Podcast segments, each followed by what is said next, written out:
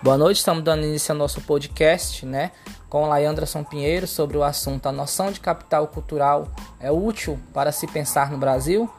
Né, no que diz respeito ao funcionamento de escolas, né, das escolas brasileiras, é, não atingimos ao ponto, né, que pelo menos da, das construções que já foram alcançadas, né, o status de, de, de objetividades, né, o Brasil ele apresenta um panorama do, da desigualdade educacional né, tipo, vamos dizer, do tipo da escola, extremamente elevado, né? Mesmo comparado com outros países, né, tipo, vamos dizer assim, pela renda per capita, né? É, em alguns casos inferior, né, a escolarização também de pai e mãe, né, entre as características das famílias, elas são significativa, significativamente, né, com um desespero escolar né, diretamente associada à desigualdade educacional. Né? Embora a noção de capital cultural tenha se difundido bastante na sociologia, é, podemos, na sociologia né, da educação brasileira, é,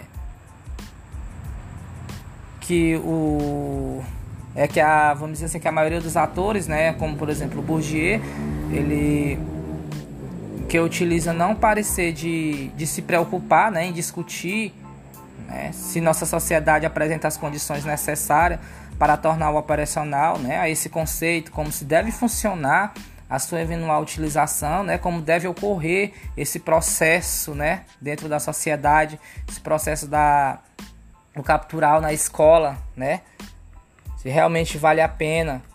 Né.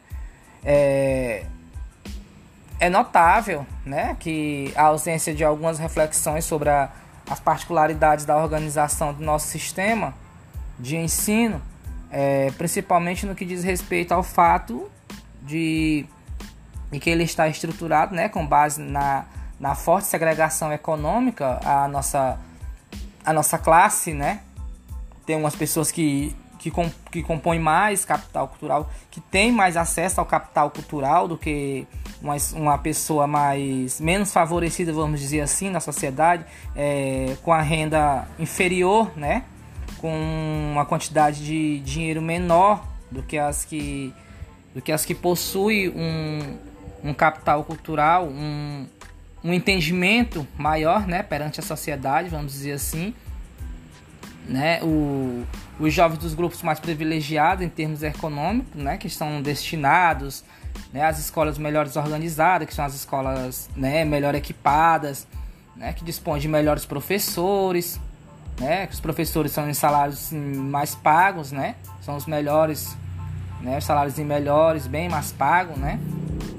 É, Supõe-se também, né, por, por essa consequência, né, melhor preparado, seu melhor desempenho, né, medido em termos da, da, da extensão de trajetória escolar, o tipo de diploma obtido no final né, desta, desta, signi, desta significa apenas né, que aquilo que é considerado como boa educação é distribuído no interior do sistema de ensino em função das condições econômicas.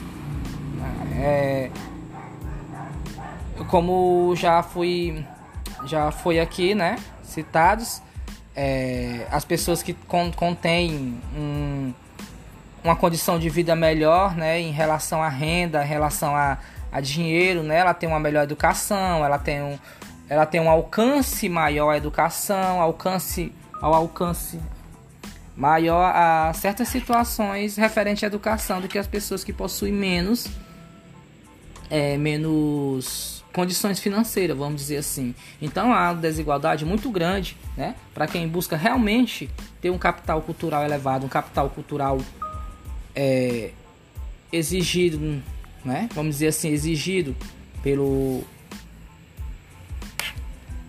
não pela área de educação, né, porque a educação ela é muito desigual, né, referente justamente a essas classes sociais.